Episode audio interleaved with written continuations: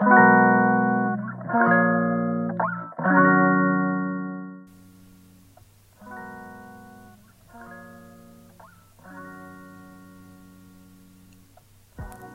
い、今日も始まりました。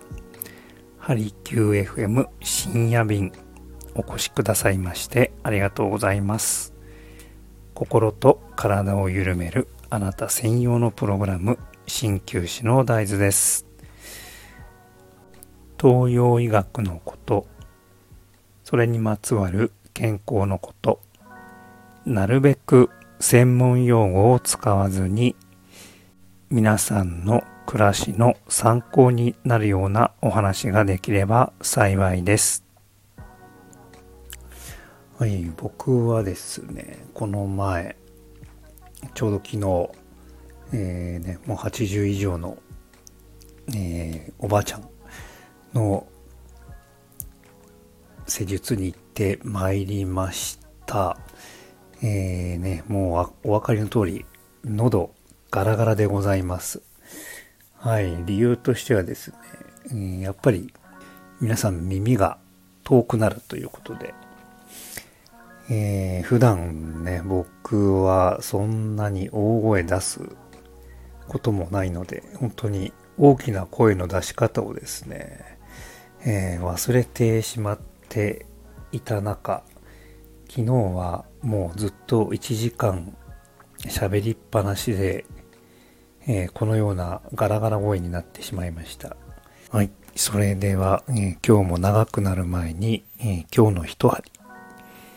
えその薬はいつまで飲み続けますか？ということを、えお伝えしたいと思います。はい、えーそうですね。もう、結構ですね、まあ、僕いろんな、まあ、本を読むんですけれども、その中でやっぱり医学的な本を、えーやっぱり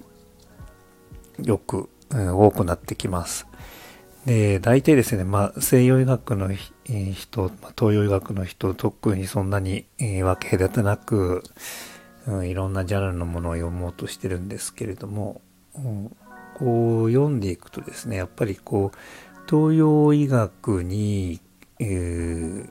あれですね、こう、理解のあるお医者さんっていうのは、西洋医学の中でも、えーまあ、少なくないですね。最近は本当に増えてきました。えーさらに、えーそうですね、えー西洋医学のそのドクターの方でも、うね、まあ、東洋医学に傾倒して、えー神経を学ばれているという方も、まあまあ少ないですけれども、いらっしゃいますね。で法律的には、まあ、えドクターはもうすごい最強の資格なので、えー特に法律上はですね、鍼灸、針を打っても問題はないとされています。えーなので職業的には僕ら鍼灸師と、えードクター、えー以外はですね、うん、えー針を打てないということになっております。はい、えー話が逸れてしまいそうなので、えー元に戻してですね。でやっぱりこう、東洋学のその思想ですよね。こう、人間の本来持っているその力をいかに引き出すかという、うんね、そういう一番大きな重要な考え方が根っこにあるんですけれども、やっぱりそういう考えに、ね、理解され、示すドクターの方は、やっぱりこう、なるべく、ね必要のない、えー患者さんに負担の少ないような、えー薬の出し方だったりとか、あとはもう、ね、短期間薬を処方しても、その後、もう何年も何年も同じような薬を飲む、飲ませるというような、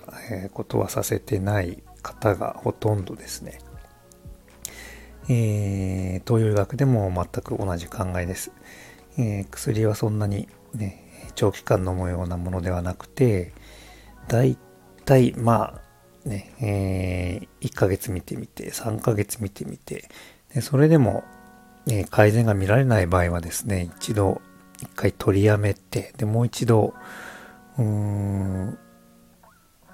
細かい診断に移って、さらにまた違うものを試すっていうようなことが、